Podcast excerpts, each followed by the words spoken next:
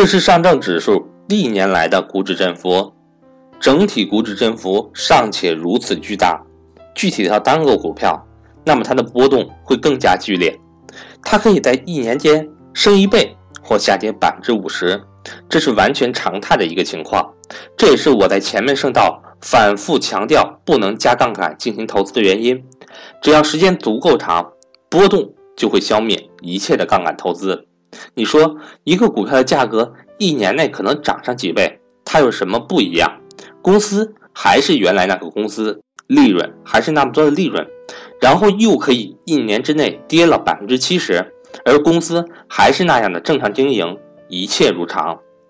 作为一个公司，它的改变是缓慢的，网络人才、组织资源、安排生产、进行销售，最终获得利润。这些经营活动是需要很多时间的，但股价却是剧烈的波动。变的是什么？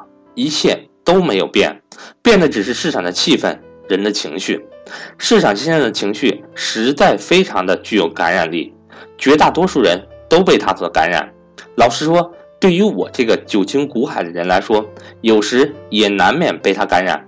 比如说吧，我们作为一个价值型的投资者，要低估买进好公司。高估是卖出，那么出现低估机会的时候，往往就是熊市，往往就是市场气氛悲观的时候，这种情况才能够大概率的出现低估的好股票，而这时就会出现一个问题，就是所谓的抄底被套，因为我们是市场最悲观的情况下买入，而悲观就像一个传染病，会不断的影响其他股民，心理承受不了的人会选择继续卖出。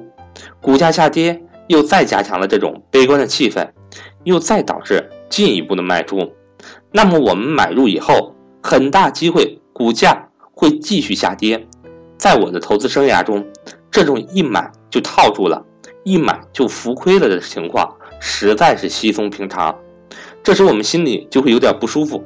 早知道迟一点买，要不现在先卖出，等它再跌一些，我们再买入。我们又着了市场先生的道，悲观的情绪何时到底？何时才能够止跌回升？相反的，我们要在高估的时候卖出，这时候市场已经过于乐观，我们卖出之后，股价说不定会继续上涨。这种情况我们也遇到过无数次，乐观之后可能是疯狂的乐观，高估之后可能是疯狂的高估，心里不舒服，觉得可能还能涨。要不以更高的价格买回去，以上这些情况怎么解决？无法解决，这是机会成本。你要买到低估的价格，就必须忍受它可能进一步的下跌；要高估买卖出，也必须忍受它可能更疯狂的高估。我们无法知道，连上帝也不能。市场情绪不是我们考虑的指标，我们评判的唯一标准只有企业的价值。只要这个企业价值是真实的，未来的盈利是稳定的，我们买进的价格是低估的，那么其他的一切已经不重要。不要为那些我们无法掌握的事情而白费心神。心理不平衡本质上只是心理的贪婪。我们只要确定我们买的时候确实是低估，卖的时候确实是高估，这便已经足够，已经可以富可敌国。要求更多。只是贪婪而已，只赚自己看得懂的钱，只赚合理范围内的钱，不是属于你的大部分，永远不要眼红，钱是永远赚不尽的，无欲则刚。投资中的风险管理是非常重要的一个环节，而大众股民采取一种叫做止损的风险管理方式。先说止损点，比如某只股票你十元买的。买后下跌了，有三种方式设置止损点。第一，当股价跌幅达到一定比例时，比如跌幅达到百分之十或百分之十五即砍仓，比例大小根据市场状况及自身心理承受能力而定。第二，当股价跌破某一价位时，比如该股价跌破八元就止损出仓。第三种是时间止损，比如当股票到达某个时间点时，无论价格在何处都出仓。这是我从利益分析法中总结出来的一种止损方法，我常用此法，止盈点亦如此。设置止损可以避免因为一次错误的投资决策而全军覆没。这一段是我摘录了一位有一定知名度的投资者在网上发表的止损感悟。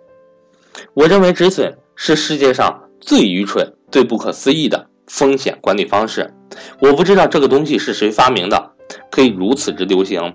似乎只要做投资，就一定要学会止损。我做了一辈子的投资，还是没有办法去理解为什么要止损如此愚蠢。一个好公司，股价十元值得买进，那么我会在十元的时候建仓。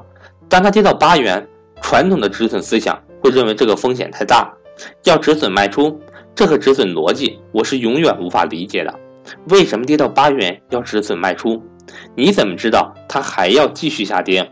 我们通过分析知道这个股票价值十元，那么跌到八元，它的价值更加突出了，不是应该建仓吗？止损其实就是被市场先生的情绪影响了。市场先生走来告诉你，股价已经跌到了八元，还会继续下跌，大家都卖出。你也应该跟着卖出，否则就会显得你是一个孤独的傻瓜。以八元卖出价值十元的股票，而且这个股票在可见的将来将增长至二十元，世界上没有比这更愚蠢的事情了。每个阳光私募基金募集说明书都有规定。当基金亏损超过一定比例的时候，该基金将会清盘。作为一个专业的帮助别人理财的私募基金，居然也有这种愚蠢的规定，这种基金的专业性何在呢？相反，还有一种情况叫做止盈，止盈本质上与止损是一个模板。无论止损还是止盈，他们的理论基础都是以股价的波动为向导，而忽略了公司的核心价值。股价的波动。对于优秀的公司来说是没有任何影响的，无论它的股价跌百分之九十，还是涨百涨了十倍，公司还是哪个公司，它依然稳健正常的在从事经营活动，不断的赚取利润。任何事情的波动都是永恒存在的，因为这是由无数的其他因素碰撞博弈，最终达到的一个平衡。这些因素不断的改变，不断的引发波动，股价的波动也是如此。政策因素、市场因素、环境因素、经济因素、公司的因素、股民的因素、资金的因素，无数大大小小的因素博弈，达到了一个短暂的平衡。这个短暂的平衡很快就被打破，再导向下一个新的平衡。波动是正常的现象，了解了它的本质，就会发现它不仅毫无危害性，反而是我们的好朋友。我说波动没有危害性。是因为只要我们正确的投资，不用杠杆，坚持持有好的公司，股价波动不会损害你一分一毫。你持有的股票一股没有没有少，公司经营稳定，每年给你正常的分红，每股净资产、每股盈利渐渐增长，股价怎么跌，对你有什么影响呢？我们不是被波动消灭，而是被自我贪婪的心、恐惧的心消灭的。股价的下跌。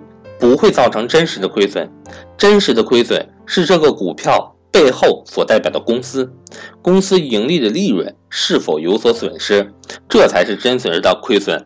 尽管有时候公司利润亏损，股价反而上涨，不要被股价蒙蔽了双眼，以为赚了，实质上你正在亏损。不要害怕波动，反而要让波动成为我们的朋友。波动让我们能够买到更便宜的股票。我们喜欢的餐厅降价了，喜欢的食物降价了，我们应该高兴，应该买进更多，而不是悲观失望。